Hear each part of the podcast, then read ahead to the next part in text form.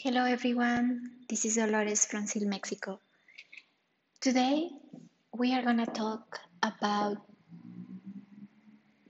the implication, the taxes implications of a long-term leasing or also short-term leasings, especially leasings in Mexico.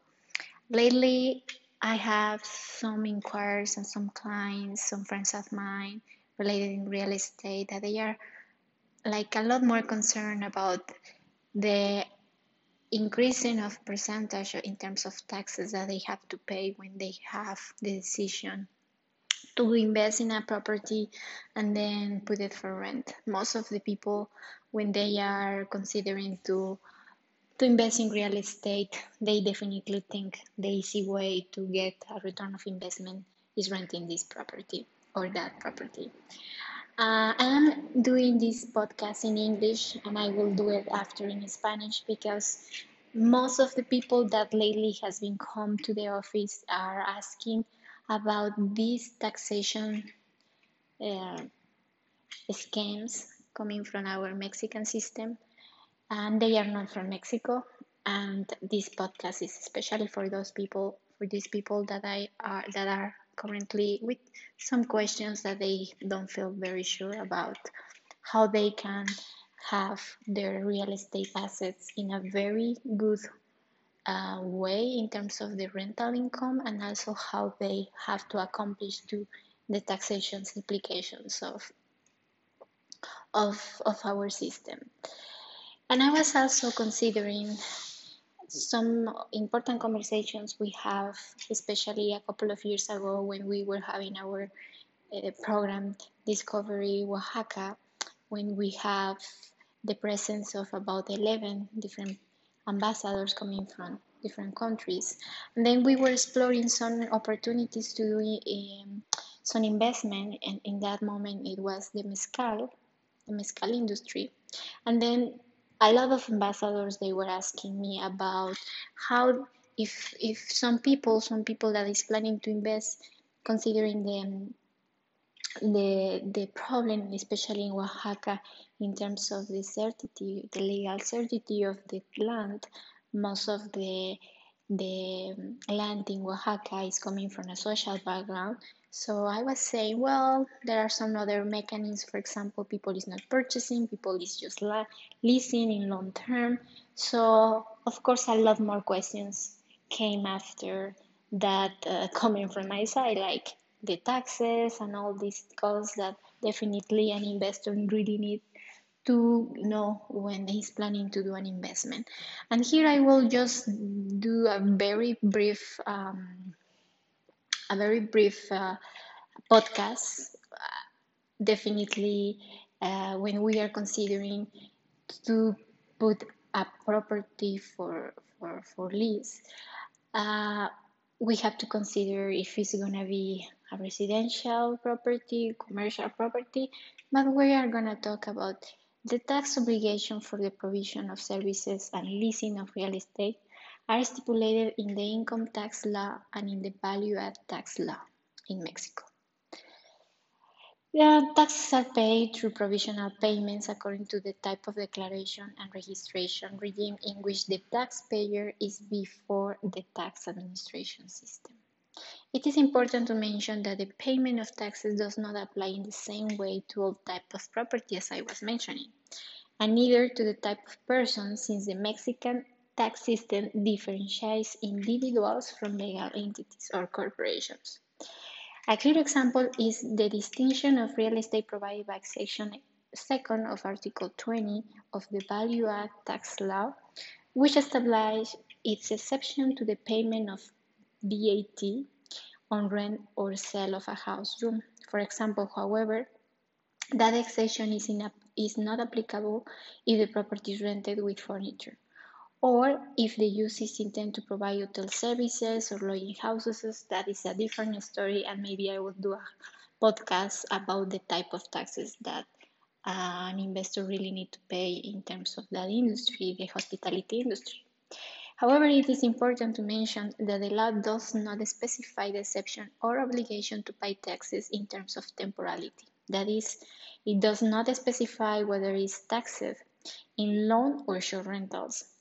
This type, or at least that type of lease today, represent higher tax burdens of the owner. So it is extremely important to have adequate instruments to be able to have the correct strategy that helps the owner to better manage the real estate assets. Another example is the use or destination other than of the house. For example, the destination that we are gonna consider to or the usage that it will be like in, in our property, in the property of the investor. The same as the law differentiates between commercial or industrial usage. For these cases, the tax that has to be collected will be definitely uh, the VAT, the VAT, who represent, that, that taxes represent 16% of the total value. The list includes two deduction options of income taxes purposes. For example, the first one on the payments made of the property tax, like local contributions for improvement, planning or cooperation with public works, maintenance expense, expenses that do not imply addition or improvements to the property. Ingestion and for water consumption, interest paid by a loan used for purchase, construction, like uh, including improvements are contemplated in that uh, exception in this article, in the article 115.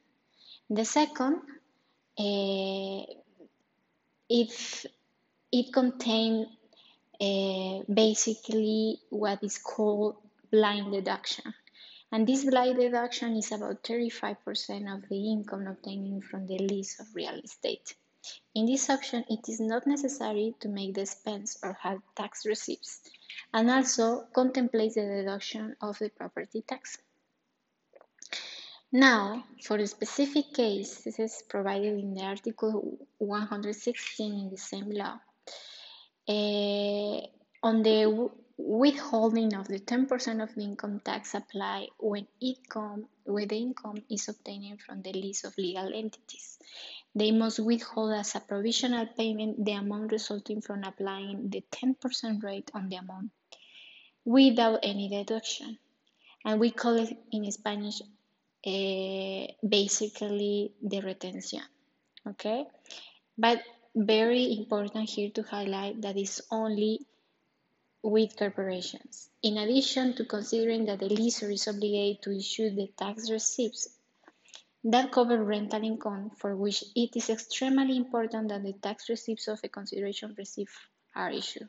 It's very important now to consider that our our authority now has been very very um, attentive to the people that is doing rentals on their properties, they have the obligation to issue a receipt, a factura, CFDI, we call it. So it's the right of the, let's say, of the tenant and it's the obligation of the landlord. So we have to be very careful here because in Mexico, like the most conservative way a lot of landlords, I have a lot of examples, they still are used to handle with cash transactions and they don't declare the contract, the leasing, they don't declare in the system, they don't invoice. And maybe when you have the tenant aware and he is also or she is also flexible enough to deal with the cash, and then don't really make a big trouble out of this, well, maybe for a while you will still keep some taxes in your pocket. But just don't forget that, like our system, like other countries, has been very attentive to every single transaction. So if you have cash and then you pay with that cash your credit card or you pay with that cash um, like maybe some transactions you deposit that money definitely you will be not congruent.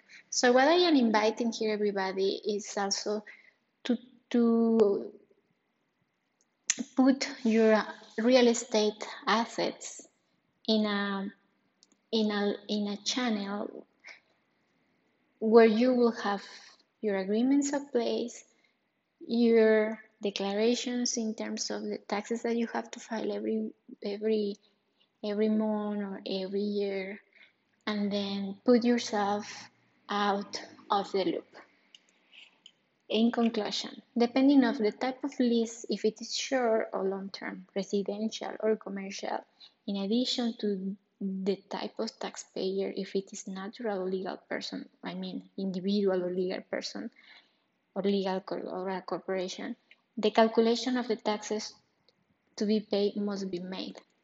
Although it may seem like a tax that punish owners who want to rental income to receive a higher rental income or a very competitive rental income from their properties, the reality is that, they, that with a proper planning of their investment expenses and rental strategies, the owner can count on the, certain, on the certainty of a return of investment. It, and that could be attractive regardless of the corresponding uh, regardless of the corresponding tax contributions. So what I'm saying here is that you don't need just to go and play around with the system, just hiding yourself, like avoiding paying taxes. And most most of the people that are not Mexicans, they are very used to pay taxes. But I have to say this, and I, I want to be completely honest. Most of the Mexicans, they don't want to pay taxes. And they play around the system. But definitely there are some strategies completely legal, like the system allows us to deduct and allow us to file every single expense and to have every single improvement we have in the property. So what we have to do is to learn at least as a Mexican, I am saying that, and I am very conscious about about the comment that I am about to say. But as a Mexicans, we have to be organized. We have to plan. We have to be transparent. We have to be honest. And I always say to my clients, how we as a Mexican, we are asking to our authorities, to our decision makers in terms of the ones that we decide to put in, in, in power, and I am not going to be involved in politics here because that is not the point. But how we are claiming them transparency, like be a lot more honest if we are not honest ourselves with our finance, with our incomes.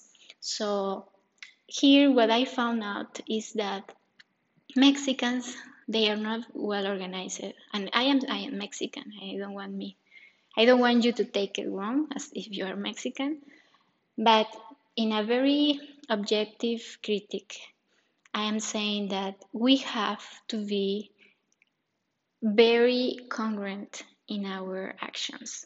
So if I am receiving funds, if I am planning to have an investment in real estate, so I will structure myself in a very easy way for me to be okay with the system, to pay my taxes, and also to have a very attractive return of investment. But I have to organize myself. I have to put in place an, an lease agreement. I have to also consider some improvements in my property. I have to be completely transparent in my in my in my cash flow, in my incomes, in my revenues, and I have to be smart. But in order for me to be smart and then apply for some benefits or incentives that the system is giving me, well, I have to organize myself legally, fiscally, in my accounting. So there is a way to go. There is a way to have these profits in my side, but we have to be organized. We have to be smart. So let me know what do you think and definitely if, if it's a very short podcast i just want to tell you that um, depend of the type of of of investment you have. If it's residential if it's commercial if it's short if it's long that will be the the taxes that you will be paying will be completely different so if you have any question please uh, inbox me uh, with you can follow me in my social media in instagram i'm dolores perez in my facebook i'm dolores perez islas and in um, or you can email me dolores at seedmexico.com